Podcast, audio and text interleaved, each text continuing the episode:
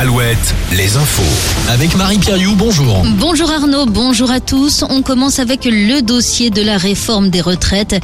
Emmanuel Macron prendra la parole demain soir à 20h après la promulgation express de la loi sur la réforme. À la SNCF, les syndicats appellent à une nouvelle journée de grève dès jeudi.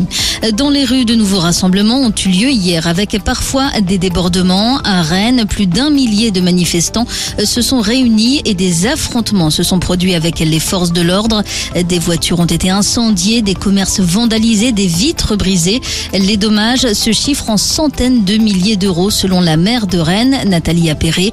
Une dizaine de personnes ont été interpellées et puis une centaine d'opposants aussi à la réforme ont manifesté hier à Brest. Une semaine, jour pour jour après la disparition du petit Marciano à Niort, on attend toujours les résultats de l'identification formelle du corps retrouvé vendredi dans la Sèvre niortaise. Il pourrait donc s'agir de celui du petit garçon autiste de 7 ans. Rappelons qu'il avait disparu d'un parc situé à proximité de chez lui alors qu'il jouait avec d'autres enfants de sa famille. Un rassemblement de soutien à la famille sera organisé demain après-midi.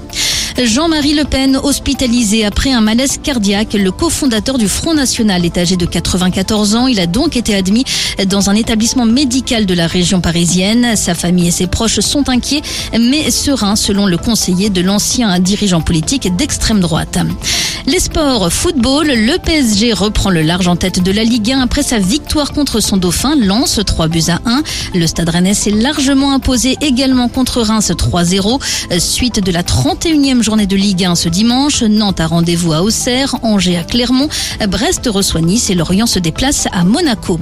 En Ligue 2, mauvaise opération des Girondins qui ont perdu chez leur poursuivant Metz 3-0, défaite aussi de Laval à Rodez, victoire en revanche de Guingamp euh, contre Amiens et puis match nul de la Lanterne Rouge Niort à Valenciennes. En rugby, le Stade Rochelet n'a pas tremblé hier lors de la 22e journée du top 14. Les Maritimes se sont imposés 26 à 6 contre Bayonne et Bordeaux-Bègles a perdu à la dernière seconde contre le Racing. En basket, Limoges pouvait difficilement faire mieux hier soir à l'occasion des 30 ans de son titre européen. Le CSP s'est imposé d'un point devant son public contre Boulogne-le-Valois et toujours en Betclic Elite, Le Mans a battu, euh, pardon, à Blois.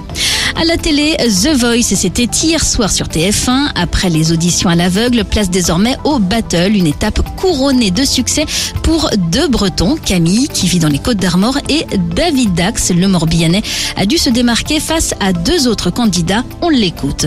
Lorsque j'ai appris que j'étais dans un trio, pour moi c'était un petit peu le, coup de massue. Déjà j'ai une chance sur deux de passer dans une battle normale, mais là dans un trio j'ai une chance sur trois. Donc c'est vrai que j'étais un petit peu euh, déçu de cette fatalité qui me tombe sur le coin du visage. Mais en fait on s'est euh, on s'est tous les trois euh, bien entendus et le choix de la chanson a été une motivation. C'est Feeling Good de Muse et comme on s'est bien entendu, on a vu ça un peu comme une performance d'un bed. On était tous les trois dans un groupe tous ensemble au lieu d'être les uns contre les autres. L'aventure continue donc pour David Dax, mais elle s'arrête là en revanche pour la Nantaise Ilasia qui n'a pas été retenue par Vianney. On passe à la météo. La météo avec manouvellevoiture.com. Votre voiture d'occasion disponible en un clic. Quelques brumes ce matin, notamment du côté de Rennes et Dinard, mais le soleil reprendra ses droits rapidement en cours de matinée. Il devra composer avec quelques nuages.